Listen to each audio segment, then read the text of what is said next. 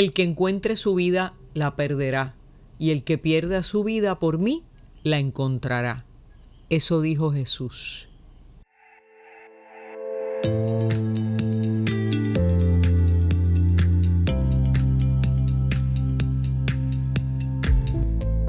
Seguir a Jesús se trata de morir al yo. ¿Y cuánto duele? Sin embargo, esta es la paradoja de la fe. La plenitud está precisamente en el vaciamiento de nosotros mismos para ser cada vez más semejantes a Cristo, quien siendo en forma de Dios no estimó el ser igual a Dios como cosa a la cual aferrarse, decía el apóstol. Jesús era en sí mismo la plenitud de Dios y sin embargo no se aferró ni a lo que tenía ni a lo que era.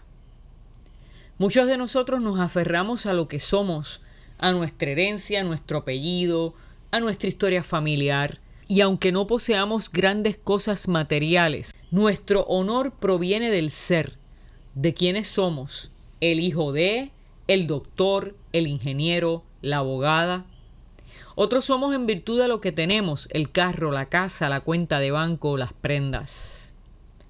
Pero nada de eso da forma a nuestra identidad en Cristo. Seguir a Cristo es precisamente vaciarnos de lo que somos y tenemos y mirarnos en Cristo, espejo de Dios, para encontrar en Él aquello digno de imitar. Su forma de siervo. Servir es encontrar la plenitud de Cristo. El reto de este día está en poder nombrar a qué debo morir hoy para que Cristo tome el primer lugar en mi vida. Que el Señor ilumine nuestros corazones para ser espejos de Cristo como Él es espejo de Dios.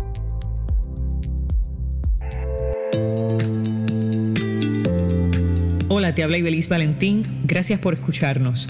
Si este mensaje ha sido de bendición a tu vida, compártelo en las redes sociales. También puedes suscribirte a través de Apple Podcast o de Spotify Podcast. Que Dios te bendiga y hasta la próxima.